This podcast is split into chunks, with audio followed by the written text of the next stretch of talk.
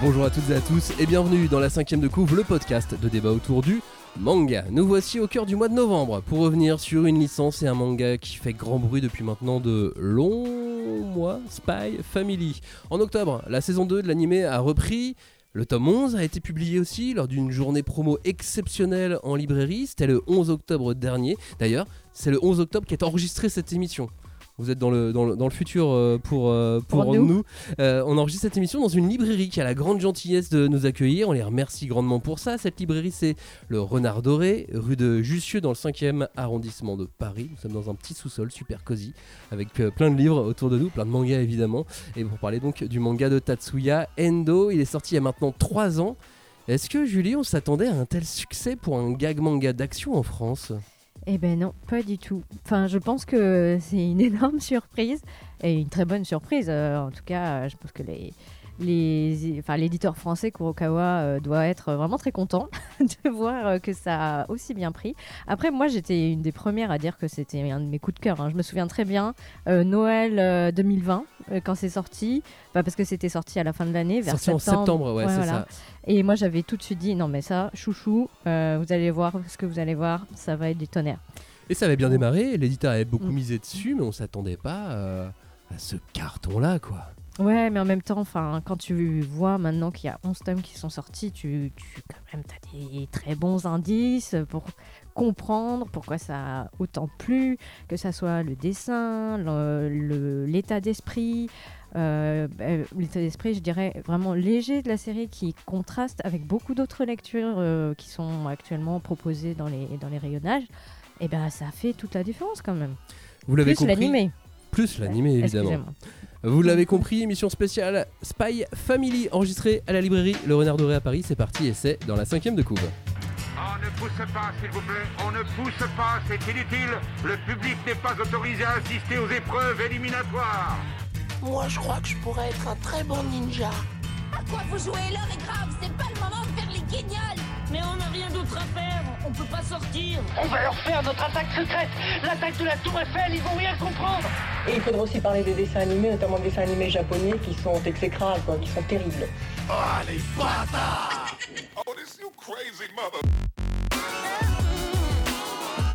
La cinquième de couve, c'est le seul podcast où tous ensemble, nous allons découper, disséquer, dépecer, charcuter et aimer Spy Family. Salut Julie, toi donc, t'es une amoureuse du titre depuis la première heure, Oui. la première seconde, Oui. premier millième de seconde. Bah oui, mais enfin, moi je trouvais que c'était. Enfin, j'en ai déjà parlé plusieurs fois. Je trouve que les livres sont beaux. J'aime quand euh, ces couver- les couvertures sont euh, alignées. Il y a- voilà, il y a une charte graphique euh, sympa avec les personnages dans leur fauteuil. J'ai- J'aime bien déjà l'objet en lui-même et je trouve que bah, le contenu ne déçoit pas. Il est, c'est charmant. T'as toujours, toujours enthousiaste de voir le nouveau tome sortir. Euh, c'est une comédie familiale, euh, que ce soit dans les thèmes ou dans l'approche. donc euh, c'est vraiment un, titre qui, pour moi, ne pouvait que plaire, en fait. Et on, nous ne sommes pas seuls Ah ben pour non. faire cette émission. nous ne sommes pas que tous les deux, puisque les hôtes de ces lieux sont avec nous. Bonjour Maxime, tu es le directeur de la librairie Le Renard Doré. Nouveau directeur depuis quoi Un mois? Un mois euh, à peu près, oui, tout Un à mois et fait. demi. Ah, félicitations Merci beaucoup et merci, bienvenue au Renard Doré du coup. Bah merci de nous accueillir, Ouais. et c'est merci chouette. m'accueillir dans le podcast. Avec plaisir. Euh, pas très loin, euh, elle a pas de micro, Oui. mais euh, il y a euh, Charlotte, c'est ta Charlotte. responsable de, de librairie. Bonjour, bonjour. Bonjour euh, Ouais. Charlotte, Bonjour. donc merci aussi de, de- de nous accueillir euh, ici. Avec grand plaisir, merci à vous d'être venu euh, dans nos lieux. Et Charlotte, si tu veux parler de Spy Family, tu es la bienvenue à tout moment dans cette émission. Parce que du coup, en même temps, on, on vous raconte ça, on est l'après-midi, dans une journée spéciale euh, Spy Family, avec euh, des clients qui passent dans la librairie, qui veulent acheter des livres, avec euh, des jeux concours que vous avez mis, en, place, pour, pour toute la journée. Donc, donc voilà, c'est pour ça aussi. Juste une précision aussi, comme le mois dernier, lorsqu'on était à l'Olympia, personne ne nous a démarché ou sollicité pour, pour cette émission. On avait envie de parler de Spy Family. Oui, Voilà, toujours. Étape 1. Euh, on l'avait pas fait depuis, depuis la sortie, depuis 3 ans. Euh, il s'est trouvé qu'il y avait cette journée spéciale. Il s'est trouvé que j'ai rencontré Maxime récemment. Et comme il avait un prénom top, une librairie top, et ben on s'est euh, on- on s'est bien entendu et, euh, et- et voilà comment ça s'est comment ça s'est passé euh, tout, tout simplement. C'est un peu voilà hein, une histoire de, de hasard, de rencontre comme euh, dirait fait. Dans cette émission, on va donc euh, parler notamment des spécificités de Spy Family, une série qui donne l'air d'être dans le passé mais qui évoque notre monde d'aujourd'hui aussi, un titre qui met en valeur euh, des valeurs, en avant, pardon, des valeurs plus, plus familiales plutôt que, que l'amitié, ça aussi ça, ça change. Puis on va commencer par euh, ça, c'est une série qui n'a pas de héros ou qu'en a trop ou qui euh, s'amuse à nous faire détourner le regard. Je- je- voilà, je vais développer dans, dans, dans un instant, vous inquiétez Oh pas. là là. Mais en fait, c'est ça qui est terrible avec cette série. C'est que même si on se dit c'est un contenu léger, il n'y a pas vraiment d'analyse très approfondie à faire dessus, une fois que tu te lances à parler de ça, bah, tu as envie de continuer et de dérouler toutes tes idées autour de la série et de son univers. quoi. C'est clair. En attendant, si vous nous découvrez, sachez que nous revenons chaque semaine avec une heure de podcast, parfois plus, rarement moins, Ouais, pour rarement parler moins. de manga. Depuis euh, cette rentrée, on a fait autant dans le thriller sanglant que dans le, que dans le tezoukisme, que dans, Dans le na-. Ouais, on a fait dans le narutisme aussi, on Ah, a le fait dans le one pieceisme. Ah ouais. Euh, bref, si vous aimez ce qu'on fait, abonnez-vous, activez les notifications, visitez nos pages sur les réseaux sociaux, allez faire un tour sur notre bon vieux petit blog, la 5 de couvre.fr. Spy Family, donc 11 tomes dispo, 3 ans de publication en France, un animé de 2 saisons, dont la deuxième est toujours en cours. Et ça se passe dans un monde fictif ressemblant vaguement à celui qu'on a connu durant l'après-seconde guerre mondiale, ça ressemble à ça. Twilight, c'est censé être le héros, c'est le plus grand espion de l'Ouest, il a pour mission de fonder une famille pour s'approcher d'un dirigeant nationaliste, et pour cela, il adopte une enfant télépathe et il se marie avec une tueuse à gages. Yay. Tout est logique. J'adore, hein, j'adore. Et évidemment, personne ne connaît le secret de l'autre. Présenté comme ça, c'est donc Twilight, le super espion plein de talent, qui a pas de problème, qui est le héros. Puis après quelques tomes, euh, c'est un peu Anya la star. Tout à fait. tout- ben, surtout avec un car design et une personnalité euh, assez hors du commun pour une enfant.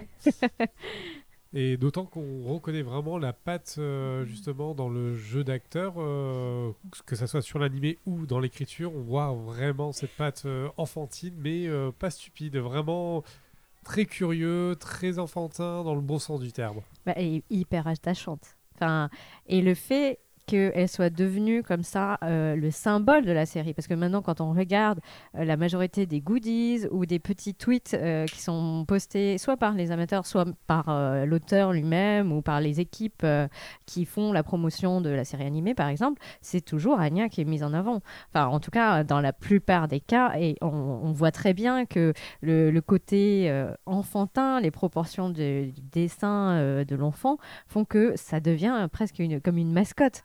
Mais heureusement pour elle, elle a du caractère. Ouais, et puis peut-être que Twilight est un peu trop parfait? Alors, bah moi, j'étais très fière quand même qu'on ait réussi à, à Lloyd. glisser, oui, euh, bah, Spy Family dans notre euh, émission sur euh, les papas qui sont devenus les nouveaux héros de nos, de nos, de nos mangas d'action. Parce que Lloyd, c'est vraiment ça, quoi. Il, effectivement, enfin, il est tellement perfectionniste et tellement lisse sur lui-même qu'il faut qu'il ait à côté de lui cette espèce de petite puce à gratter qui vienne l'embêter, le titiller et montrer bah, ce qu'il a d'humain. Et donc de pas parfait.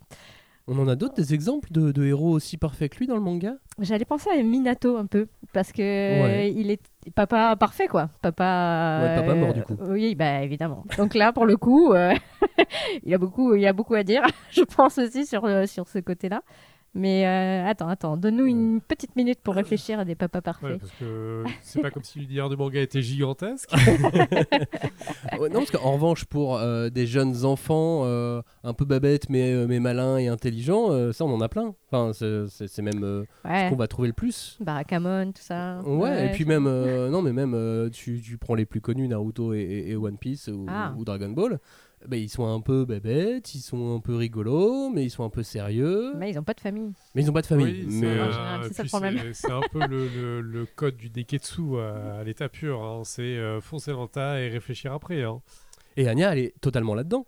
Oui, aussi. C'est pour, est-ce que c'est Ouais. pas pour ça que peu à peu, euh, scénaristiquement et pour le succès, et j'imagine que pour les stratèges édito euh, qui, sont, euh, qui sont derrière, ils, ils en ont pas fait euh, justement peu à peu l'héroïne. euh. Ah, dans ce sens-là. Euh, ben en fait, moi, ce que je, trouve euh, intelligent, c'est que, hum, comment, euh, finalement, le, charme, c'est qu'effectivement, c'est une comédie, comme je disais en introduction. Bon, on a quand même beaucoup de titres qui sont un peu plus sombres, quoi, hein, actuellement. Et ça, je trouve qu'il tire son épingle du jeu en étant comique. Mais l'effet comique ne fait pas tout. Je veux dire, quand on lit attentivement, il y a quand même un effet satirique au sens où euh, bah, rien que le fait que cette famille soit composée de personnes qui cachent des secrets aux autres membres de la famille, non seulement, je veux dire, euh, bon, déjà, ça donne euh, lieu à plein de quiproquos et de scènes euh, tout à fait euh, drôles, mais personnellement, je vois aussi un reflet euh, de ce qu'on a pu avoir euh, dans les années 90, euh, par exemple dans une série comme, bah, je sais pas, GTO, où on parlait des problèmes des ados euh, dans leur cercle familial et qui n'osaient pas dire qu'est-ce qu'ils avaient. Et donc chacun avait des secrets. Les parents avaient des secrets financiers, les enfants avaient des secrets euh, de, de d'hygiène ou de, enfin, de, de fait qu'ils n'arrivaient pas à se lier avec d'autres euh, enfants de leur âge. Et là, on retrouve le même schéma, mais la lecture en miroir fait que ça devient drôle. Parce que les secrets sont un peu pouic, quoi, comme dirait Anya. Ils n'ont pas trop de consistance. Ça serait le cynisme qui donnerait un peu d'humour. Ah non, c'est pas cynique. Euh, je sais je, je dirais pas le cynisme, parce je pense qu'il y a aussi ce côté un peu euh, passe-partout, euh, couteau suisse, et euh, même si on est sur de l'humour, il y a aussi une bonne vague de tranches de vie avec le quotidien de la famille. Oui, c'est vrai. Il y a un côté très shonen avec euh, tout ce qui se passe à l'académie. Il y a un côté un peu seinen euh, sur, euh, sur la vie de, de Lloyd et l'organisation. Du coup, c'est, je pense que c'est ça qui fait d'air, c'est que c'est un manga qui est à la portée de tout le monde. Ouais, parce qu'on met, euh, on met quoi? On met 10 tomes, hein, c'est ça? C'est dans le tome 10 qu'on explore le, le passé de, de Lloyd. Ouais, on met du Parce temps hein, à y Ouais. arriver. Parce que avant ça, son objectif n'avance quasi pas, et c'est à partir du tome 10 et ce flashback qu'on commence à entrevoir une avancée. Euh, bah après, c'est difficile de, comment dire, de prêter des intentions à un personnage dont le travail, c'est de ne pas en avoir. Il exécute des ordres, euh, il cache sa vraie personnalité, il cache, euh, voire même il tue, comme euh, il existe une, expression japonaise qui dit il faut tuer ses, ses sentiments pour voilà, donner le change et faire ce qu'on lui demande de faire. Surtout que je pense que euh, c'est justement que ce soit Anya ou Lior euh, ont tendance à comment dire à exacerber son humanité et à justement à creuser cette, euh, cette couche de peinture qui, qui a tendance à s'effriter ultra rapidement euh, contrairement à ce Ouais, qui, hein, euh, papa parfait, tu voilà, parles. tout à fait, euh, tout à Il a, fait. il a vite fait de devenir un papa gaga ou un C'est ça. papa Entre autres, euh, dépassé. Il y, a, il y a tout un chapitre euh, qui se passe, euh, on peut parler des... Il y a un- tout un chapitre sur le bateau, par exemple, Ah oui. où ça va être le papa gâteux, gâteux à, à l'état pur. hein. Mais avec justement cette histoire de paquebot, on avait un peu oublié que c'était un gag. Enfin, on, on oublie que c'est un, que c'est un gag manga à la base. Là, on est Euh, sur un- oui. une longue histoire, enfin, longue histoire, qui s'étale sur deux tomes. Oui. Euh, bah, je sais pas, moi, je trouve que enfin, le, le, le mélange euh, action, comédie a très vite été bien trouvé. Enfin, je veux dire, le, le dosage en tout cas. Parce que dès le tome 1, euh, même avant qu'ils fondent une famille, tu es dans l'action, tu es dans le quotidien de, Twilight.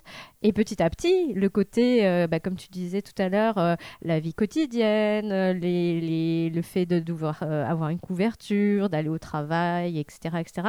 tout euh, comme ça euh, devient euh, très, très bien équilibré et on peut basculer de l'un à l'autre en une page, une case. Quoi. Enfin, c'est ça qui est super intéressant dans, ce, dans, ce, dans l'écriture, en tout cas, de ce manga. Alors, je vais reposer ma question différemment. Est-ce que. non, je suis d'accord avec toi, cet équilibre est très bien. Mais alors, est-ce que au fur et à mesure qu'on avance dans la tomaison et avec ce tome 9 puis ce tome 10, Ouais. on commence pas tout doucement à mettre le gag un peu plus de côté pour partir dans un fil rouge, Ah, dans une histoire un petit peu plus. euh, un- qui va te tenir un petit peu plus en haleine avec un arc narratif plus long qui est en train de se mettre en place ou pas? Euh, Je pense justement que les deux, le tome 9 et le tome 10, justement, on a une, on passe à un système de limite de sérialisation hein, avec euh, justement un fil rouge. Et je pense que euh, ça permet justement à l'œuvre de un peu évoluer en même temps que ses lecteurs. Parce que, parce que toute la partie humour, euh, c'est bien, mais justement, le fait que ça soit des gags permanents, peut-être que ça se serait essoufflé au bout d'un certain nombre de tomes. Bah, après, euh, comment dire? Je, Je pense non que euh, oui effectivement le, gag euh, on peut euh, comment dire voir un, essoufflement comme on peut voir aussi une espèce d'éternel recommencement. Il y a des séries comiques qui sont là depuis des années. Bon ça marche pas très bien en France mais au Japon ils ont cette habitude de lecture de lectorat de, de, prendre n'importe quel tome d'une série comique et de trouver leur compte et d'être content voilà parce que justement, cette euh, euh, absence de changement, que ce soit dans la personnalisation des personnages ou, des, ou euh, l'absurde des situations, fait qu'il y a une, un effet presque nostalgique. Quoi. On a lu le tome 1, 2, on a bien aimé, on tombe sur les tomes 45, c'est la même ambiance et il y a des gens qui adorent ça, enfin, qui sont rassurés et qui recherchent ce, type de lecture. Euh, mais donc, pour revenir à, Spy Family, quand même, euh, je pense que euh, non, ce qui est intéressant, c'est qu'effectivement, là, euh, tome 10 en particulier, avec l'enfance de, Lloyd, déjà, on perce sa première couche. Ça y est, on sait, on sait toujours pas son vrai nom, mais on a enfin accès à des vraies émotions, à son passé, ou en tout cas à une partie de son passé. Et surtout, on a euh, le fin mot de l'histoire sur bah, qu'est-ce qu'il en est de cet univers où bah, la guerre est latente. Et en fait, non, la guerre, elle a déjà eu lieu et elle peut revenir à tout moment.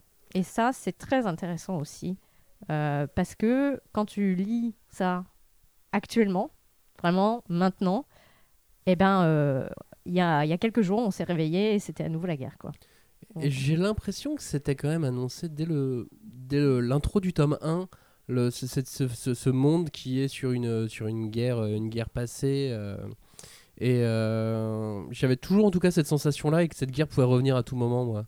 Oui, oui, de toute façon, ah, on ne sait pas sans savoir que ça fait un peu écho à justement à tout ce qui est au- autour de la guerre froide. hein. Oui. Et avec cette euh, tension latente, avec, cette, euh, avec tout ce qui est euh, petite ouverture, on, repart en- on fait un pas en arrière, on fait un pas en avant, et avec euh, justement toute cette peur sous-jacente du, du voisin, de, enfin, des gens qui nous entourent, et justement l'œuvre perçoit très bien cette, cette idée de psychose en fait dès justement le, le premier tome et les, même les premières pages en soi. Je reviens à mon histoire de qui est le héros. Alors ça, ça me préoccupe toujours. hein, c'est une- c'est une maladie mentale, ça. Mais euh, qui est le héros et quel est le genre du manga? Ça, c'est mes, c'est c'est mes marottes. J'aime bien mettre des cases. Euh, et effectivement, avec des mangas comme ça, c'est toujours un peu, un peu compliqué. Euh, tu faisais écho aux gags manga très longs au Japon qui ne sortent pas en France, Oui. euh, Kochikame par exemple. Ouais, je pensais Euh, exactement à ça. hein. Et euh, en l'occurrence, Spy Family n'est pas prépublié dans un magazine papier, C'est vrai. mais sur le web, euh, avec aujourd'hui des enjeux qui dépassent le Japon, puisqu'ils ont lancé une formule payante de Manga Plus sur les territoires anglo-saxons, ou en langue ang- ang- anglophone en tout cas. En tout cas. Euh, si bien qu'ils peuvent plus, ils peuvent pas forcément se permettre de faire ça avec Spy Family, et que d'une, c'est peut-être l'envie de l'auteur et de l'éditeur, mais qu'en plus, ils sont des enjeux économiques pour euh, te donner plus de tension et t'emmener euh, dans des histoires plus, euh, plus sombres ou plus, euh, ou plus habituelles, en tout cas, et, assez, assez chapitrées qu'on voit dans le manga habituellement.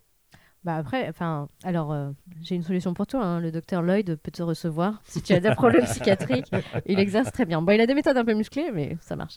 Mais à côté de ça, bah, je pense que, enfin, dès le départ, quand on a parlé de la série, quand on a commencé à la lire, euh, moi je me disais que tu avais une lecture euh, parfois assez sombre, assez pessimiste en fait. Tu, tu, tu, tu disais, imagine euh, si Anya devient grande euh, et qu'elle veut venger ses parents ou qu'elle découvre la vérité sur sa famille. Enfin, alors Ouais, qu'elle le c'est sait mon déjà. Spy Family saison 2 que j'ai voilà, imaginé, ouais, complètement. Euh, pourquoi pas Enfin, euh, Et, Et, après... qui a des pouvoirs, qui peut se transformer, qui part à l'aventure, tout ça évidemment. Ah ouais, le chien devient une moto. Bon, Euh, Ça pardon. bien. Ouais, je sais pas, mais euh, pas très confortable. Euh, mais je pense aussi, euh, là, là, pour le coup, pour moi, je- ça serait un peu cynique de la part de, à la fois de euh, l'auteur et de son éditeur de nous, a- nous, comment dire, nous charmer avec une l'histoire quand même d'une petite fille qui grandit finalement entourée d'un amour qu'elle n'aurait jamais pu connaître euh, autrement, parce qu'elle était quand même destinée à, être dans une espèce d'orphelinat affreux, sordide, euh, avec plein d'enfants euh, comme ça, victimes de la guerre. Et là, de lui, enfin, de nous faire miroiter qu'elle pourrait avoir un, futur hyper, hyper triste et, sombre. Enfin, je sais pas, moi, j'ai- un peu de mal avec ça. Même si je pense que très bien amené, ça peut être une lecture super, quoi. Mais euh, pour l'instant, je sais pas. Je dirais que moi, je suis, a- je suis assez mesuré. Moi, j'ai la perception, en fait, euh, de l'œuvre en elle-même comme plusieurs œuvres dans, dans une, en fait. Avec d'un côté, il y a le côté très gag. euh, D'ailleurs, ça m'avait fait penser un peu à Pop Team Epic. Dans les, dans les grandes largeurs, hein, parce que Pop Team Epic, c'est quand même une œuvre très spécifique. Et euh, d'un côté, un côté plus seinen, un peu avec des points d'Urasawa. Euh, sur tout ce qui est intrigue, ça m'a fait un peu penser à, à Billy Bat.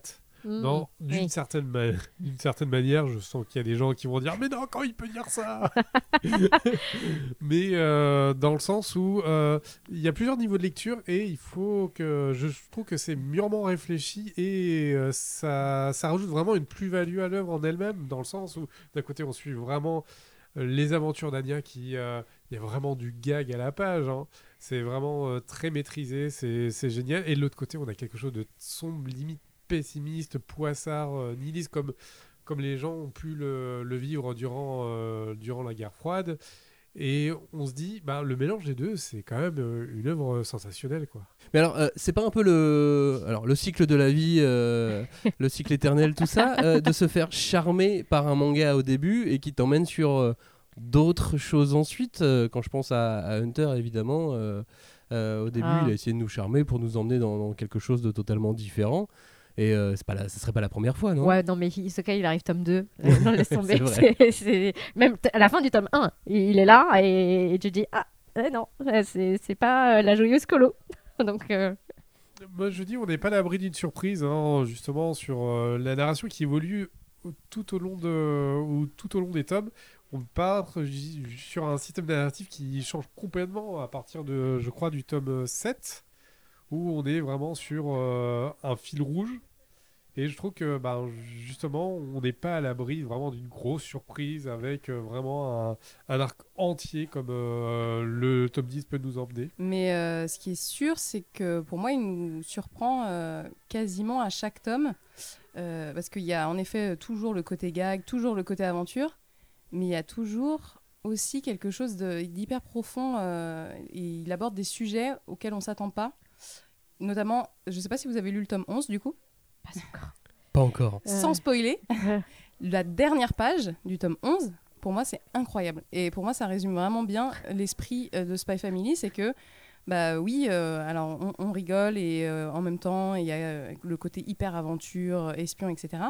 Mais il y a aussi des sujets de société incroyables qui sont abordés. Et vraiment, la dernière page du 11, j'ai j'ai été soufflée. C'est Ouais, euh, maintenant, hyper voilà. moderne. Il faut le lire. Voilà. Vous n'avez pas le C'est choix. mais- mais c'est là où tu reconnais la responsable de, de- de librairie, c'est-à-dire que là, elle vient de nous vendre le tome 11 en Ah, deux ah. phrases. Eh oui, bravo. Ouais. Nice, j'ai Ouais. fait mon job. Euh, euh, en, en par- parlant des, des- des problèmes, effectivement, euh, que, que ça reflète sur, sur notre société, il y a toute la partie scolaire aussi. Parce que c'est un manga d'action, c'est un manga d'espionnage, mais c'est aussi un manga scolaire avec des histoires de classe.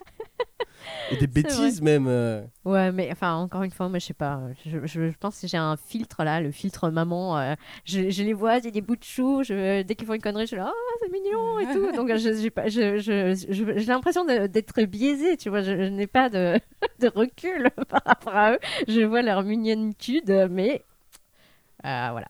Comment vous percevez la partie scolaire de Spy Family? Il y a un côté très.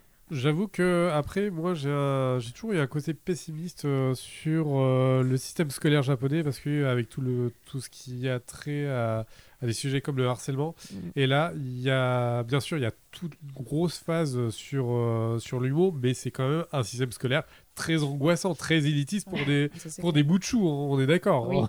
Oui, oui, oui. Ouais. euh, le cadre. euh, Mais pour le coup, c'est plus inspiré de quelque chose comme euh, les pensionnats à l'ancienne qu'on avait en Europe, oui, qui sans doute existent encore, euh, peut-être en Angleterre. Je, je- Ou en Suisse. Ouais, oui, en Suisse, effectivement. Mais euh, enfin, je, je, je sais pas, moi je, retiens euh, effectivement les, professeurs très à cheval sur la discipline euh, et qui instaurent un cadre d'autant plus rigide que bah, il est facile de, de déborder et de se faire euh, de désinguer euh, à coup de tonito. quoi. Mais est-ce qu'à travers cette présentation très, très pension anglaise à l'ancienne, il n'évoque pas aussi des réalités du système scolaire d'aujourd'hui au Japon ou ailleurs Parce qu'en Oui. fait, euh, même euh, il y a plein de problèmes qui ne sont pas forcément reliés au système. Oui, oui, bah, le- le- euh, d'autant plus que le harcèlement, c'est un sujet, euh, c'est un sujet intense en ce moment euh, en France. euh, on l'aborde quand même euh, beaucoup depuis la rentrée, donc, euh, mais non, non, je pense que ça, en effet, ça aborde quand même euh, de façon très humoristique et assez légère, mais ça aborde quand même euh, le sujet, oui, du harcèlement et euh, il y a tout. Bah, Anya, elle, euh, elle débarque là-dedans alors qu'elle a rien à y faire euh, au milieu des gosses de riches et on voit bien qu'elle s'en prend plein la tête. Alors elle, est, elle, elle le prend avec humour et elle est hyper drôle et tout. Bon, on voit bien que quand même euh, en sous-jacent, euh, c'est euh, c'est pas c'est pas joli, c'est pas tout rose quoi. Moi, je vois même des parallèles avec euh, Assassination Classroom par moment sur, Ah, ouais. sur la façon dont il aborde les thématiques avec. euh, Ouais, mais avec pour le Anya. coup, euh, Assassination Classroom, euh, la, la question c'est l'éducation. Voilà, Je veux dire, alors c'est que c'est le au cœur du c'est manga. c'est vraiment le, le cœur du manga. Alors que bah là, c'est quand même une espèce d'à côté qu'on a euh, dans cette histoire de, de guerre euh, larvée, quoi. Et en disant plutôt, enfin moi, le, le- voilà, le message pessimiste euh, du manga, c'est la guerre, c'est partout. Une fois que elle est là, elle est là, elle est là dans ta vie, quand tu vas aller au, au travail, quand tu vas à l'école, quand tu veux acheter des trucs à bouffer, elle est partout. Donc il y a cette crainte plutôt de dire, regardez, enfin il faut, il faut euh, euh, comprendre la réalité de la guerre, ce qui nous montre dans le tome 10, euh, que d'un, en une seconde, ta vie, elle vole en éclats, et il y a des gens qui vivent ça encore aujourd'hui dans notre monde. C'est terrible. Enfin, euh, voilà, j'ai bien plombé en fait. Non, mais euh, surtout, je vais rebondir là-dessus aussi. Il y a, il y a une gros, grosse partie avec le système scolaire sur les causes de, justement de la guerre, les causes des affrontements, cette, euh, cette euh, discrimination sociale qui est euh, même pas sous-jacente, elle est cl- clairement assumée. Et il y, a tout, euh, il y a toute cette histoire de peur de l'autre qui, euh, justement, fait écho dans, les, euh, dans cette école. Et bien sûr au niveau de la société, au niveau des sociétés secrètes, euh, et justement euh, dans la sorte plus adulte avec, euh, avec Lloyd. Effectivement, le- là euh, pour le coup, le fait que justement il y ait des suspicions de envers les gens célibataires, envers les gens qui n'ont pas d'enfants ou qui n'en veulent pas ou qui ne peuvent pas en avoir, enfin ce qui est terrible. Je, trouve que il a trouvé, enfin en tout cas les, le, le couple d'autres, enfin que ce soit euh, donc euh, Tetsuya Ando et son éditeur ont trouvé une solution aussi qui est de dire on va prendre une famille et on va quand même faire des gros gribouillis autour de cette notion que tout le monde euh, place désormais comme une espèce de valeur euh, suprême. Enfin, Si bien que le succès de Demon Slayer et ce, ce, ce- ce frère, ce grand frère qui protège sa sœur et tout, sa famille, a été ouais. vraiment euh, mis en avant au Japon pour expliquer le succès de Demon Slayer. Bah, je pense, hein, parce que bon, on, on sait que euh, c'est des valeurs, euh, on va dire, traditionnelles, euh, de, de, comment dire, de sociétés plutôt conservatrices qui veulent en général mettre en avant la famille et les valeurs dites familiales.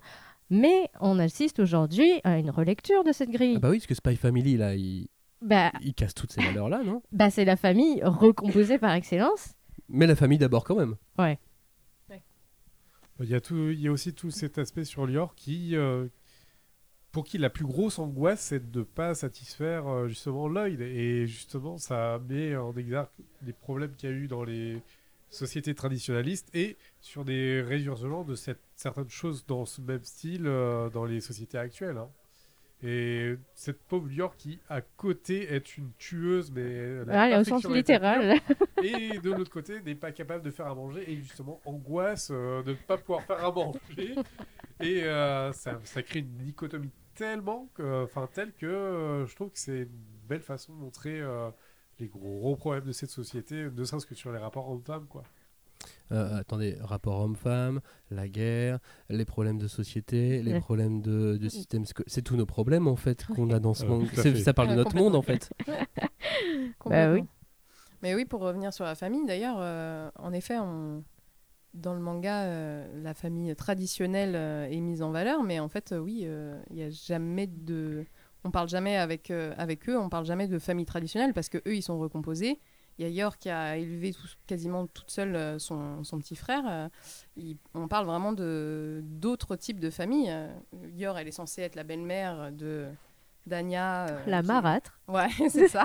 littéralement. Donc euh, on a finalement on parle de plein d'autres formes de famille que euh, la famille traditionnelle dans ce manga. Ouais. Et, et, en fait, effectivement, le, le côté homme-femme, je l'avais pas en tête, tu vois, dès le départ.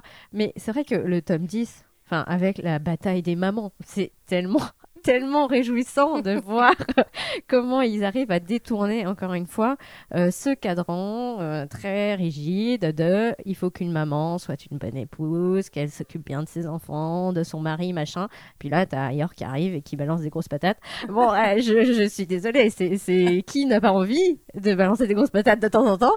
Euh, elle, elle- elle est formidable. Et euh, même, euh, enfin, on, on- voit aussi euh, comment il, il détourne euh, encore une fois toute cette imagerie euh, bah, post-guerre ou de, du monde de l'espionnage avec euh, le club des épouses patriotes. Enfin, je- et en le réalisant, on, on se dit c'est drôle parce que il l'a mis dans un cadre comme ça où euh, ça paraît, euh, ça nous paraît euh, comique, mais quand tu te places au niveau des personnages, eh ben c'est premier degré. C'est elles sont dans cet univers où c'est important d'être une épouse d'un patriote. Et c'est terrible. Et d'être une mère parfaite aussi, euh, Voilà. sujet abordé justement dans le tome 11 et c'est pas mal, c'est Ah. pas mal fait. Est-ce que tu veux venir avec moi chez le médecin pour euh, tes problèmes de, de patates Ah. aux gens euh, Allez, allons-y. Brastiratsu. Dans, dans le tome 10, il y a un autre élément aussi euh, que je trouvais intéressant. Alors, c'est assez court, c'est assez bref, mais c'est sur l'histoire du. euh, pas du musicien, du, euh, du chanteur, avec toute la partie rumeur, fake news. Ah, qui est aussi très très très actuel, qui a toujours aussi été euh, un, un élément important des guerres ou des affrontements et des guerres froides et autres et, et assimilés. Et je trouvais ça intéressant de l'avoir tout doucement mis comme ça après un énorme flashback, Bah. alors qu'on aurait pu s'attendre à un truc plus rigolo. Bah, je pense que c'est Maxime qui parlait tout à l'heure de la suspicion que ce genre d'univers engendrait, quoi. Que effectivement, t'as- t'es t'es jamais à l'abri en fait d'être dé- dénoncé par quelqu'un, qu'est-ce que quelles que soient tes actions. Je sais pas. Il y a aussi le fait que ben, là où ça, ça donne un côté vraiment plus contemporain, c'est que euh, on a toute la première partie qui explique voilà la, la guerre vraiment euh, purement militaire, purement euh, destructrice, et on passe sur une guerre d'information. Et c'est un peu le problème actuel. On est passé sur un système de guerre d'information où euh, les armes, c'est plus des fusils, mais c'est principalement Internet, euh, c'est principalement les courriers, les journalistes et compagnie. Donc, euh, je pense que justement, ça, quand j'ai euh, lu ce, chapitre, ça m'a donné un petit- petite, petite angoisse, on va dire, sur on dire oui, en fait, non, c'est le- monde actuel, hein, c'est comme il est, voilà. Mais euh, pourquoi est-ce que c'est angoissant pour le C'est angoissant parce qu'en fait, euh, quand tu tombes sur une œuvre comme celle-ci qui te montre, qui te pointe vraiment les dérives de ta propre société, il y a, euh, je pense, une espèce de vertige. Euh, même si tu as conscience de ces choses, il y a toujours une pointe de vertige de dire que, en fait, cette œuvre de fiction, elle est, elle fait quand même écho à la réalité. Hmm. Parce que tu avais des titres euh, comme l'attaque des titans qui pouvaient aussi évoquer ce, Oui, genre, euh, ce genre de choses et qui reprenaient effectivement les problèmes de presse, de, de liberté d'expression, de fake news, d'affrontement, de guerre, euh, de qui est le gentil, qui est le méchant, il n'y a aucun des deux, et ainsi de suite. Sauf qu'il y avait un côté un peu cathartique qui te permettait de, de te désangoisser un petit peu. Bah là, le côté Qui finissait cathartique. par être des géants et à se battre. Ouais, c'est, c'est, enfin, pour le coup, il, enfin, moi, c'est ce que j'appelle le cerveau reptilien. Euh, euh, en tout cas, euh, dans l'attaque des Titans, ils ont toujours dit, ok, la solution à toutes tes angoisses, bouffer. non, mais c'est vrai. Il y a un côté très viscéral de extérioriser la violence. et, et là, il dit, le cathartique passe par le rire. Euh, il faut dédramatiser, euh, essayer de trouver des failles euh, et de transformer une espèce de quotidien quand même très froid en quelque chose de euh, d'amusant et de léger. Euh, après, moi, je, je me disais aussi, c'est, c'est, ça peut être euh, angoissant euh, d'une autre manière, mais là j'ai j'ai déjà oublié mon idée parce qu'elle est partie. Elle est arrivée, elle avait comme une petite Anya qui traverse parfois le salon de la famille Porger. Bah, moi, je reviens sur, euh, sur les valeurs familiales et, et l'opposition aux liens d'amitié. Euh, justement, alors, euh, tu vas nous dire, euh, Charlotte, ce qu'il en est dans, dans le tome 11, mais euh, dans le tome 10, il y a déjà un rapprochement Anya et Yor qui est assez symbolique et qui se prolonge du coup dans la suite? Ouais, ouais, ouais. euh, Dans le tome 11, euh, il y a ce lien qui continue de se créer. Parce que l'événement central du tome 11, euh, ça nécessite que, que Yor se place en effet un peu comme, comme maman. Et, et encore une fois, c'est réjouissant d'avoir maman Yor qui a envie de coller des patates et qui débarque en courant à 150 km/h à l'autre bout de la ville dès que Anya a un problème. Et euh, ouais, on a vraiment ce, lien qui continue de se, se tisser et qui est, euh, et en même temps, en parallèle, euh, du coup, on, on questionne justement le rapport qu'ont les autres élèves de l'école de d'Ania avec leurs parents et des, des, rapports qui sont du coup en général vachement plus distancés, plus froids. Les enfants de la haute. Les enfants de la haute qui sont élevés par euh, les domestiques, euh, dont les parents euh, se- s'inquiètent euh, une fois, une fois l'an. Et, euh, et ouais, c'est- il y a une réflexion vachement intéressante là-dessus euh, dans ce tome. Et est-ce que euh, dans le tome 11, on a un autre rapprochement aussi qu'on voyait arriver dans le tome 9 et 10 C'est euh, Bond et Lloyd. Est-ce que ça, ça continue aussi? Euh, je Non, parce que attendez, c'est important. Bond dans Il le accepte 11. Bond? Oui, C'est vrai. Je crois qu'on voit pas Bond dans le 11. Ah. Est quasiment pas là, Bond. Ouais, moi, je pensais plutôt aux, aux oncles loufoques. Moi, je les appelle comme ça. Parce que finalement, bon, il y a Yuri qui, de fait, est le frère de, de Yor, donc il devient l'oncle d'Anya. Mais il y a quand même Frankie. Enfin, Frankie, il est, et c'est le, le pendant, euh, le vrai. tonton chelou euh, de, de côté de papa, vrai. quoi. Enfin, je, je pense que c'est- un peu une, une place qu'on pourrait euh, lui donner euh, sans, sans souci. Et euh, du coup, on se retrouve avec cette. euh, comment dire Encore une fois, hein, euh, le jour, la nuit. euh, celui qui est très démonstratif, celui qui a des problèmes euh, relationnels, mais euh, c'est c'est amusant. Mais justement, Francky, je trouve que c'est un personnage super intéressant et, à mon sens, c'est le personnage le plus humain de la série. Dans le sens où, euh, quand on voit dans le tome 10 on, sa, sa rencontre avec, euh, avec Lloyd, Ouais. et on se rend compte que c'est quand même quelqu'un qui veut vivre, en fait, avant tout. Qui n'est Mm. pas d'accord avec ce qui se passe, qui n'est pas d'accord avec cette guerre, et qui veut avant tout être juste lui, quoi. Mm. Et ça en fait un personnage super attachant, un peu roublard parce que euh, avec tout ce qui se passe, mais euh, pour moi, à mon sens, c'est un, c'est un de mes personnages préférés. hein. Ah, du coup, t'es t'es déçu parce qu'on n'a pas parlé de Bond. Bond. ouais, Mais Bond, Non, non, il est mais il est bien ce personnage aussi. Ouais, Ouais, oui, il est génial. Non, il, Oui, il a, il a un rôle particulier. Il a le rôle de la mascotte qu'on a d'habitude dans d'autres euh, dans d'autres mangas. Bah après, moi, je trouve que pour une mascotte, il est arrivé un peu tard dans la série. Il faut attendre quand même le tome sauf 3 ou que- 4. Oui, parce qu'au Euh, début, c'est Anya la mascotte. Voilà. Au début, c'est Anya qui a Ouais. le rôle de la mascotte. Ah, et donc Ensuite, petit à petit, tu penses qu'il y avoir un petit, switch il y a Bond qui passe mascotte, En fait, c'est le, Lloyd qui passe euh, sensei et euh, Anya qui passe héroïne. c'est le, c'est le manga chaise tournante en fait. Ça, c'est Ah, je, les- je trouve qu'il y a en fait euh, il y a un côté euh, synergie entre euh, Anya et Bond parce que ils ont quand même tous les deux des pouvoirs psychiques. Et le fait que justement Bond arrive en tant que personnage surtout sur un arc qui est bien bien sombre euh, justement il apporte une plus-value un peu plus euh, extérieure à la situation parce qu'il a aussi sa perception en tant qu'animal et tout ça. Et je trouve que bah, en fait il vient rajouter euh, non pas en tant que mascotte mais plus en tant que protagoniste à part entière dans la famille en tant que membre. C'est un peu le le grand-père un peu en- Ah. en retrait, je trouve, en plus avec, euh, avec son car design qui est, euh, ah, oui, qui est c'est vrai, génial. hein. C'est marrant, oui, effectivement, on n'a pas le, le côté papy-mamie, mais on a un chien qui fait un peu papy. Et tu parles de chaise tournante, tu remarqueras que sur chacune des couvertures, il y a une chaise différente. chaises. Et voilà. Ah, tout se recoupe, c'est Tout se recoupe, formidable. C'est incroyable. Ouais. Est-ce qu'on peut parler quand même de Nocturna ou pas du tout? Vas-y. Oh. Ouais, non, mais parce que moi. J'attendais qu'on Bah parle ouais, de Nocturna ah, parce que c'est. Non, mais et, et- et je trouve parce que en- encore une fois, euh, tu parlais des problèmes, euh, on va dire actuels, quoi. Et pour moi, elle, elle, est, elle est cette espèce de concentré de euh, comment dire, de bah, des choses que qui ne se font pas en public ou qu'on a qu'on n'arrive pas à accepter soi-même.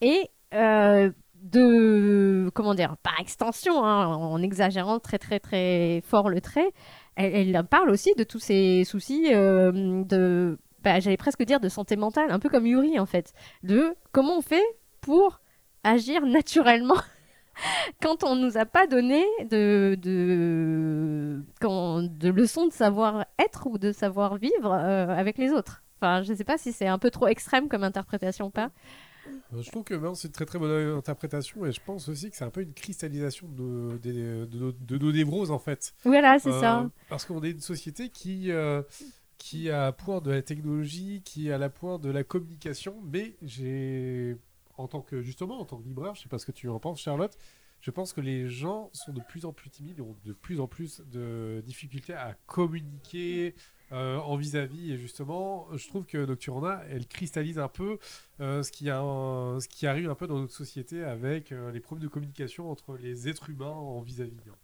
Sachant que les deux, que ça soit Yuri ou Nocturna, en fait, en plus, ce qu'ils cachent aux autres ou plus ou moins, c'est leur euh, leur euh, amour. Enfin, euh, Yuri, il a du mal à le cacher, au contraire, mais il y a, y a ce truc de cette pulsion de dire à, à quelqu'un je t'adore à un point que tu n'imagines pas. Et, et je trouve qu'effectivement, ça fait écho au fait que ben, on a de plus en plus de gens qui n'arrivent pas à savoir comment faire pour transmettre leurs idées, leurs, leurs émotions.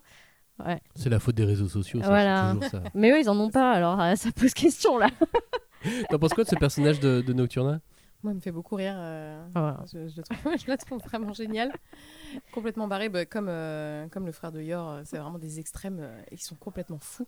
Ils font beaucoup rire. Mais du coup, j'attends qu'elle elle, euh, elle s'impose un peu plus dans le manga pour voir un petit peu euh, où ça mène tout ça. Euh, parce que je pense qu'il y y a un gros potentiel euh, derrière, le, derrière le personnage. Mais pour l'instant, ouais, elle est encore euh, là vraiment ponctuellement pour, nous faire, pour nous faire un peu marrer. Je crois que, si je dis pas de bêtises, elle est, elle est là au début du tome 11. Mais, mais ouais, c'est un personnage assez, assez déstabilisant. elle, et en effet, avec ses problèmes de communication, elle, elle est, elle est vraiment à mourir de rire. et, et ouais, sur la ce que ça te dit de notre communication, c'est possible. euh, T'as raison, en tant que libraire, c'est vrai qu'on on se rend compte Communication. que... Il y a des gens qui ont gagné. euh, Des gens qui ont gagné une figurine, je pense. bravo, bravo. Mais euh, ouais, c'est vrai que bah, la communication, c'est pas toujours évident et qu'on a, on passe de plus en plus euh, par des canaux, par Internet, les réseaux, etc. Ce qui est une façon plus simple de communiquer, d'exprimer des choses peut-être. Et euh, mais je pense que ça a toujours été compliqué. C'est juste que c'est juste qu'avant ça prenait une autre forme. Mais je pense que dire des sentiments aussi violents que ceux euh, de Nocturna, Oula. ça a toujours été un peu compliqué euh, et ça dépend des personnalités. euh, ça s'exprime de façon différente, mais euh, mais ouais, je pense qu'elle elle est intéressante à avoir des, avoir des choses à nous dire. Mm. Ouais, Est-ce qu'on entend des gens euh, crier euh, en fond Alors, vous entendez Ah, ils dansent la rumba, une- là, On, enregistre cette émission dans une librairie et euh, une librairie, c'est pas si silencieux qu'on non, l'imagine. pas du tout, surtout chez nous. surtout effectivement une librairie de manga, surtout sur une journée spéciale comme celle-ci, où euh, donc c'est une journée euh, Spy Family qui a lieu dans toute la France, dans beaucoup de, de librairies, donc c'était il, y a- il y a un mois, Euh, et donc il y a eu énormément de, de choses mises en place. Chacun, vous avez le droit de faire ce que vous voulez. Ouais. Vous, par exemple, vous avez donc fait un- ce qu'on appelle un Ichiban Kuji, une sorte de loterie. C'est ça, on a fait venir une loterie euh, Spy Family. On en a déjà fait deux, trois des, lo- des loteries, mais euh, là, du coup, on a fait une spécialement pour aujourd'hui, avec des lots très sympas. Et euh, ce soir, on organise un escape game sur le- Mmh. la thématique euh, Spy Family. Qu'on vous a, que c'est l'éditeur qui vous fournit. Non, Ah qu'on a ça, créé. c'est- Ouais, ouais, ouais. C'est là, c'est- place c'est la notre classe. Très cher Alice Eh Local. ouais, hein. c'est euh, Alice qui, qui a, qui a mis en place et Alice qui nous a aussi fait la vitrine euh, spé- spéciale Spy Family avec une peinture, etc. Donc on a tout donné parce que Très on est fan. Euh, voilà, on que vous retrouvez sur les réseaux sociaux puisque du coup cette Oui. émission euh, est diffusée mi-novembre et la, la, la- la vitrine est plutôt cons- consacrée à Noël là normalement mi-novembre. Oui, Tout ce sera doucement. plutôt la vitrine Tout à de fait. Noël. ouais. Voilà, on sera vraiment sur la préparation des, de la période de Noël où on prépare, on prépare euh, justement euh, à nos clients fa- fabuleux euh, toute une myriade d'événements, entre autres euh, Ouais. euh, peut-être une chorale euh, qui viendra spécialement. Ah. euh, donc voilà, c'est à suivre. Super. Mais euh, c'est vrai que, enfin, dites-moi si je me trompe, mais j'ai l'impression que le Renard Doré, il, il fait beaucoup d'événements. Ouais. Euh, c'est un peu notre euh, touche ouais. personnelle. Ouais. euh, Vous avez reçu au Bata euh, au mois d'octobre Tout à fait, tout à fait. On a C'était reçu bien. C'était génial, c'était surréaliste, euh, c'était toute une organisation, mais c'était vraiment un sacré événement. Donc Takeshi Obata qui est venu en France à l'occasion de la sortie de Showa Shoten. Mm, mm. Tout à fait.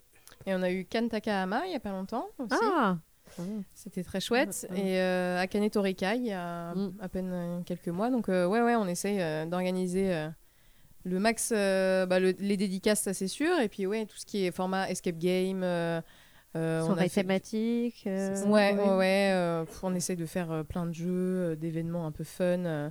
on a beaucoup d'ateliers aussi, d'ateliers créatifs. Donc euh, ouais, on- Mais on, On- va faire on a une un- activité intense. Voilà, tout à fait. Et on va faire un système de sûrement de conférences à partir de l'année prochaine, justement pour vulgariser un peu le monde de l'édition du manga, en invitant des acteurs euh, justement de, du manga en général. euh, à nous parler euh, de leur métier, de l'organisation de, de tout ce qu'il y a autour de comment est fait un manga de A à Z et justement casser un peu ces codes euh, fantasmés de, de l'édition. En, parlant de justement des, éditeurs, sur une journée comme ça, les éditions Kurokawa, elles vous fournissent quand même, je sais pas, un pack euh, Ouais, de base, des goodies. euh, On a un pack de base. euh, là, pour la journée Spy, on a eu, bah, on a eu des silhouettes en carton, évidemment. Euh, tout ce qui est euh, shikishi, euh, petits, petits goodies comme ça. On a des masques d'Anya Oh. euh, à C'est offrir. drôle ça. Parce Ouais. que si tu mets un H devant, c'est euh, le masque, tu sais, du Oui. démon dans le. Ouais, c'est ça. Pardon. Euh, mais elle, elle fait, elle fait sa petite tête de démon là quand elle, Ouais. quand elle complote un truc là avec ses yeux tout plissés. Donc euh, ça c'est très marrant. Euh, Qu'est-ce qu'on a eu comme euh, on a on a des petits jeux aussi, des planches de jeux si on a envie ce soir euh, bah, à l'occasion de la journée. On peut organiser un quiz, on a de quoi faire un quiz, on a un petit euh, jeu de memory, euh, donc ils fournissent, euh, ils fournissent pas mal de choses quand même. Et alors, Ah, pour rentrer change. un petit peu dans les, euh, dans les coulisses, c'est- pour avoir ça en tant que libraire, vous êtes obligé de commander plein de livres ou euh, de signer avec non, votre pas sang forcément. Non, non, non. euh, bah après, ça, ça dépend de notre relation avec euh, notre représentant aussi. Euh, mais en général, euh, non, c'est quelque chose que, au contraire, l'éditeur est très euh, content de, euh, de partager. euh, ils mettent tout leur cœur eux aussi à faire un truc super chouette. Là, l'édition collector du 11 est quand même vraiment, vraiment très sympa. Donc, tout autour, ils organisent, ils se ils se donnent pour organiser, pour que, que dans les librairies, ça, vive vraiment à fond. Et euh, donc non, non, on a- nous, on est une petite librairie, hein, le Renard Doré. On fait beaucoup d'événements, mais au niveau quantité, on peut pas non plus avoir euh, comme une FNAC ou un Cultura. Donc euh, du coup, euh, on, on peut avoir des goodies sans, euh, sans donner notre sang ou notre âme. Mais parce qu'après, enfin, euh, peut-être euh, j'élargis un peu le, le scope, mais euh, en tant que librairie spécialisée, parce que vous êtes spécialisé, on va dire, dans le manga et le Japon. Euh, D'après ce que je vois, euh, les rayonnages autour de nous, Euh, il y a de la littérature, il y a des bouquins de- d'art, euh, mais comment Est-ce que, enfin, l'image qu'on a actuellement, c'est que le, le manga se porte bien. Est-ce que vous pouvez confirmer en étant vous en première ligne Tout à fait. Ouais. C'est justement le problème, c'est qu'il y a trop de sorties. Actuellement. On peut justement, pour faire vraiment notre travail avec euh, vraiment une grosse part d'éthique, euh, on doit être ultra réactif parce qu'il y a tellement de sorties euh, tous les Mm. jours que euh, des fois ça devient un peu compliqué. Ouais, de trouver la place, sais qu'on essaye d'alimenter nos réseaux sociaux avec euh, des chroniques. On a plusieurs chroniques par semaine. euh, Ah, bah alors moi je dois dire que j'aime beaucoup euh, les comment dire les posts que vous faites avec les sorties, juste les photos des couvertures des oui, sorties. les suites. euh, Euh, et c'est très très euh, utile euh, parce que parfois on a un petit doute et tout et puis on regarde la page du renard doré et Ah on bah ça, sait c'est qu'est-ce qui sort. on saura qu'on fait pas ça pour rien le samedi. Ah non, non. Pour une librairie à Paris comme la vôtre, euh, la vente par correspondance, ça représente aussi quelque chose euh, Ouais. d'intéressant ou euh, C'est tout à assez fait, oui. important c'est à la marge, C'est ouais. c'est Ouais. très important. Ouais, ouais, c'est assez important chez nous. Euh, après, ça dépend des sorties, euh, mais euh, sur les, gros, les grosses sorties euh, pas mal attendues, euh, ça fonctionne bien. Euh, après, on a pas mal aussi de produits dérivés, souvent, nous. Et du coup, quand on met en vente un tote bag du renard, euh, nos boîtes de thé, etc., et on, on a pas mal de public derrière. Mais pour tout ce qui est vraiment manga pur, ouais, ça, ça fonctionne quand même pas mal. On a nos habitués, euh, ça fonctionne pas mal, ouais. Et euh, pendant toute la période avant, après Covid, il y a eu beaucoup de problèmes aussi sur tout ce qui est précommande de collector. Ça a été un, un sujet, c'est un sujet terminé pour vous, ça, maintenant? Alors nous, on n'était pas là. Oui, on n'était pas euh, encore en renard, en, pleine crise Covid. Mais euh, de, de ce que j'ai su, c'est euh, non, ça n'a pas été un énorme problème en soi, et d'autant que maintenant c'est terminé, on n'a pas de souci avec, euh, avec ça.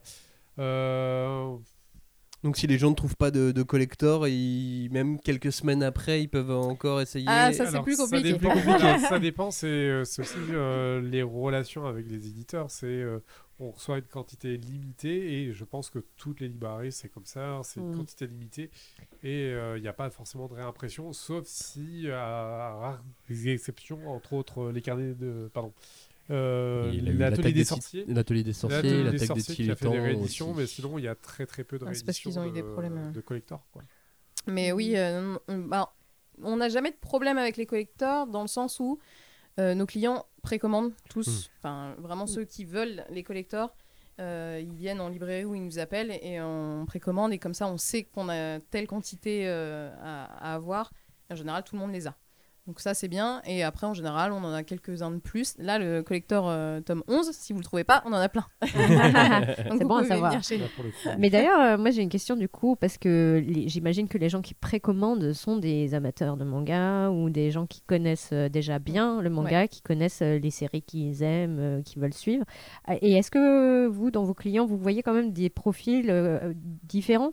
Peut-être des, gens qui ne connaissent pas et qui veulent euh, justement euh, commencer ou euh, avoir des recommandations, des conseils Oui, on fait pas mal de conseils. C'est justement de nos particularités, c'est de vraiment être à l'écoute. Et on a la chance d'avoir une équipe qui est très éclectique d'un point de vue purement littéraire. Ce qui fait que euh, y a toujours quelqu'un pour aiguiller, les clients sur tel ou tel type de manga, tel ou tel type de littérature. Et, et justement, c'est ce qui fait qu'on est une, une sacrée équipe. Après, euh, en termes de, de profil, euh, on a à peu près tous les profils. hein. Et pour la redécouverte de manga, ça peut être de la, de- du parent qui découvre les mangas grâce à ses enfants. Ça peut être euh, une personne qui dit bah tiens j'ai- vu ça sur internet, bah, pourquoi pas tester. Est-ce que vous avez des recommandations Voilà quoi. Ouais, non, on a, on a vraiment tout type de public, notamment parce que bah, par le, le- le look un peu de la librairie, euh, qui a un look un petit peu, euh, un petit peu boudoir. euh, voilà, on, on- on a. on- J'allais dire Maison de Ghibli. Ouais, Ah, voilà. C'est- la volonté. Des fleurs, euh, voilà, on est dans un petit, un petit boudoir un peu sympa. Et euh, la classification aussi, vu qu'on fait pas shonen, shoujo, etc. Ah, Euh, c'est un débat. Eh oui. Et nous, euh, du coup, on est en plus aventure, thriller, drame, etc. Donc les gens ont plus facilement tendance à aller euh, vers euh, ce qu'ils lisent peut-être en littérature d'habitude. Là, ils, ils se, ils se retrouvent euh, dans nos catégories. Et puis, bah, j'en veux pour preuve moi-même, vu que moi, j'ai découvert le manga grâce au Renard Doré. Ah. J'en lisais pas du tout Oh là. avant. Il y a 5 ans, euh, j'ai lu mon premier manga il y a 5 ans. C'était quoi? Grâce au Renard Doré. C'était l'atelier des sorciers. Ah. Et du coup, euh, voilà, c'est là que j'ai découvert le, le manga, alors que je connaissais pas du tout et ça m'attirait pas forcément. J'avais des préjugés sur, euh, sur le manga. Et, euh, et j'ai débarqué et depuis, euh, voilà, maintenant je suis responsable au Renard Doré, donc euh, ça me plaît bien. Le manga change des vies. Et Oui. pour revenir à Spy Family, à cette journée Spy Family, à ces journées euh, qui, bah, je crois que c'est la troisième, il y a eu deux journées One Piece et, euh, et une journée Spy Family. Ça a un effet sur les ventes, sur euh, la fréquentation, librairie ou pas? Ouais, ouais, Ah, ça, sur la oui, fréquentation, ouais, c'est sûr. Bah là, la loterie, euh, c'est sûr qu'on va avoir, on va avoir du mouvement. Tout à fait, surtout que ça fédère les communautés et Mm. euh, d- d'autant plus, euh, on a nos propres, en tant que Renard Doré, on a déjà notre propre communauté qui nous suit autant sur nos produits. Et là, pour Spy Family, ça attire d'autres personnes et ça justement augmente la communauté et euh, c'est quelque chose de ultra positif. Et d'autant plus que euh, Spy Family particulièrement se marie très bien avec, euh, avec l'esthétique de la librairie qu'il y a avec une petite euh, touch euh, 50s, 60s. Donc, Ouais, ouais, on s'est habillé en espion spécialement pour, pour l'occasion, avec la petite cravate là, le petit pantalon noir, la chemise. Il y a, on a aussi euh, Cassandra qui est habillée en yor, Ah waouh. avec le gun à, à la jambe et tout. Hyper classe. Et vous, vous voyez euh, comment, vous qui dialoguez aussi avec euh, le- les, les représentants commerciaux, avec euh, parfois les éditeurs, ça va se reproduire bien plus souvent ce genre de journée spéciale oui, oui. ouais, ça va se reproduire euh, régulièrement. En tout cas, plus souvent, je sais pas. Mais, euh, mais en ce moment, on est sur un bon rythme où euh, régulièrement les, les éditeurs nous proposent des choses. euh, bah, One Piece. euh, mais ouais, ouais, il y a souvent euh, des petits événements comme ça euh, et ça marche toujours super bien. Les gens sont tellement contents. euh, vraiment, euh, ça donne une super ambiance. euh, on s'éclate. euh, ça, fait, ça fait vraiment plaisir. D'autant plus qu'on essaie de, aussi de notre côté de proposer des activités, des, des- vraiment des journées spéciales. Mm. euh, on fait des journées spéciales des, dédicaces avec euh, des journées qui, par, euh, qui dé- commencent à 15h et qui, qui s'étendent jusqu'à des dédicaces nocturnes. donc on essaye aussi de créer en- à notre petite échelle une dynamique en plus. Donc, euh, Et on- on a aussi des auditeurs qui aiment bien euh, tout ce qui est euh, chiffres, etc. Pour parler pesos. Et ouais, la pépette là. Une journée comme ça, ça vous coûte à court terme et vous rapporte à long terme ou ça vous rapporte tout de suite à court terme ou ça, Ça vous coûte tout court tout de suite, ça hein. rapporte tout de suite à court terme. Ouais. Ok. Waouh. Ouais, ouais. Non mais voilà, c'est Parce que intéressant. c'est en fait là on a juste entre guillemets payé les livres, euh, mais ce qu'on aurait fait euh, en temps normal, euh, les collectors, euh, voilà, on, on les aurait fait venir dans tous les cas, même s'il n'y avait pas eu de journée spéciale. Et à côté de ça, euh, bon, on a investi un peu dans de la peinture pour faire euh, la vitrine, euh, ce genre de choses. Mais on a acheté des cacahuètes. mais à part ça. Et des euh, cravates. oui, c'est ça. Oui, j'ai acheté une cravate hier. Mais euh, non, euh, sinon l'investissement est quand même assez léger. Et oui, tout de suite, euh, tout de suite, c'est vrai que ça rapporte, euh, ça rapporte. Voilà, la, loterie, pareil, ça. Voilà, c'est surtout, en fait, c'est surtout de l'investissement humain parce que, par exemple, on a Alice qui a, qui a euh, passé presque deux jours au complet. euh, Ouais, trois jours même euh, presque euh, trois jours, voilà, à bosser sur à le bosser l'escape sur, game. euh, euh. sur l'escape game, sur la, Sur la vitrine. sur la vitrine. Donc, c'est plus de l'investissement humain que Hmm. de l'investissement financier. Oui, clairement. Ouais, mais c'est hyper créatif et euh, effectivement, euh, je comprends que ça soit euh, super stimulant. Et enfin, moi, j'ai la conviction que, comment dire, ce genre de dynamique crée des cercles vertueux. C'est-à-dire que si vous, vous prenez du plaisir à présenter des choses, à, à vraiment à transmettre votre, vo- votre enthousiasme, ça ne va pas partir dans l'air et il y aura des, quelque part des, des gens qui seront eux aussi entraînés par cette. C'est sûr. cette Surtout dans l'univers du manga, on a des gens qui sont qui sont là, quoi, qui Ouais. sont présents euh, pour euh, pour euh, répondre à nos idées un peu folles, à nos jeux, à nos événements. euh. on est sûr qu'on a une communauté derrière et qu'il y en a d'autres qui vont se greffer. euh, non, c'est hyper stimulant, c'est sûr. Tout à fait, d'autant plus que c'est notre leitmotiv, c'est si on est heureux, justement, les gens qui vont venir seront fatalement heureux. Mm. À part un ou peut-être un heureux réfractaire. hein. Toujours deux, trois. Voilà, c'est ça. on- Faut faire des moyennes. Oui, mais oui, il confirme la règle en général. Voilà, exactement. C'est vrai. Euh, Spy Family, vous voyez euh, comment l'explosion du, euh, de la licence euh, dans, dans, dans la boutique, puisque vous avez aussi un tout petit peu de goodies. Euh, les mangas, là, sur le top 100 des mangas les plus vendus des 12 derniers mois, il y a les 10 tomes de Spy Family dedans. Ouais, c'est fou. Ça, c'est. C'est impressionnant. euh, Il y a euh, 26 euh, One Piece et, euh, et 22 sur 23 Demon Slayer. Je crois qu'il y a les 23 des Demon Slayer. Mais euh, voilà, ça, elle, est, elle est là. Vous voyez aussi l'explosion, la demande. euh, Tout à fait. Ouais. Euh, surtout qu'il y, a- il y a eu quelques temps, il y avait une, une offre avec une petite gourde. Ouf, et euh, ça a dû partir, ça. C'est Ah parti ultra vite. Et euh, il y a toujours des gens qui passent devant notre magnifique ULV. Ils disent Vous avez encore des gourdes? Euh, Non, ça fait six mois qu'on n'a plus de gourdes. Mais c'est vrai que euh, on a eu les gourdes, euh, on a eu des euh, comment ça s'appelle? Des washi tape, tape, des ouais. masking tape euh, super sympas. Euh, ils bossent, ils bossent Non, dur non, sur la sur la licence. ouais. ouais, ouais, on a toujours des trucs super chouettes. Mais en fait, c'est ça, moi, qui me, qui m'étonne, c'est que euh, je, je pensais pas que ça allait, avait le pouvoir d'être une licence. Et Mm. euh, là, euh, quand je vois le, le coffret du Mm. tome euh, 11, il y a un roman, euh, en plus des goodies. euh, Enfin, il y, a, il y a un univers comme ça qui est vraiment en train de se développer tout autour de, de la série euh, et que je trouve, moi, euh, assez fou. Quoi. Enfin, bon, effectivement, le, le fait qu'il y ait une, adaptation euh, animée euh, qui soit décidée assez vite, ça aide beaucoup. C'est sûr. Mais je pensais pas que ça prendrait cette ampleur, effectivement. D'autant plus qu'il y a toute la partie euh, production de la communauté et euh, des fans qui produisent des des, Ouais, euh, des fanarts, Ouais, des ouais. fanfics, de plein de plein de choses, même des fois des sculptures. Donc euh, c'est vraiment une explosion quoi. Et si Anya avait été adulte, du coup, est-ce que ça aurait, euh, Ah là là. ça aurait pas eu ce succès-là? C'est la question. On s'est posé la question euh, de savoir si dans un arc futur, elle serait adulte. Alors voilà, ou effectivement juste Ah, vous êtes des aux, copains de aux- aux- Max aux auditeurs. Euh, Charlotte est venue dire bonjour, elle est repartie et elle est revenue au milieu, de, revenue. au milieu de, de- l'émission. Effectivement, moi c'est euh, moi c'est comme ça que je, que je projette la saison 2 de Spy Family dans 10 ans. Ah là là. Euh, c'est euh, Anya adulte qui peut se transformer, se battre, euh, Mm. etc. Ouais, bah, euh, je pense que, en tout cas, je sais pas si ça va advenir, mais euh, je pense que le, le fait que c'est démarré avec une Anya comme ça, trop choupie, bon, ça joue vachement. Euh, moi, personnellement, les, les, les petits gamins choupis comme ça, ça, ça marche très bien sur moi, avec Ah, ce- sa façon de parler un peu pas tout à fait, pas tout à fait bonne, avec son innocence, même si elle entend tout ce qui se passe, bon, elle est toujours hyper innocente avec ses grands yeux mignons. Bon, euh, franchement, elle participe de fou euh, à la, au charme Spy Family, ça c'est sûr. Après, euh, je dis pas non à une Anya badass, ado, qui, qui ressemble à sa belle-mère, qui casse des gueules, ça serait assez sympa. Je dis pas non. Elle, elle serait à la bonne école pour le Ah, coup. clairement.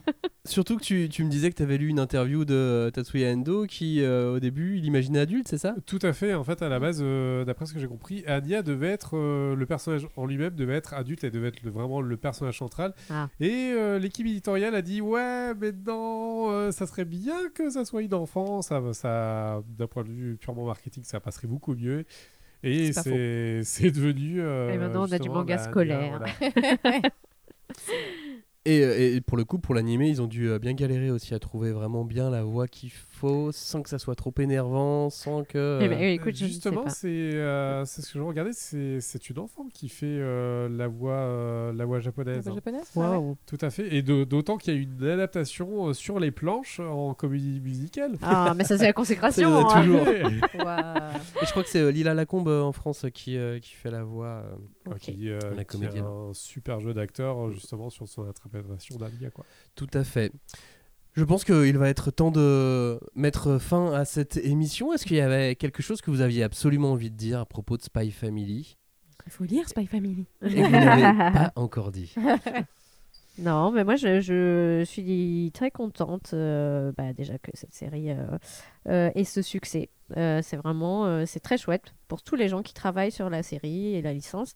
Et euh, enfin, je sais pas. euh, tout à l'heure, on disait euh, voilà qu'il y avait cette mise en comment dire en perspective de la famille, on va dire patriarcale, avec une certaine idée de l'autoritarisme, garante de valeurs patriotiques, qui est complètement passé au crime. Vraiment, il y a un tamis qui arrive et ça fait des carrés. Vous savez qu'il y a des petits blocs comme ça qui se séparent.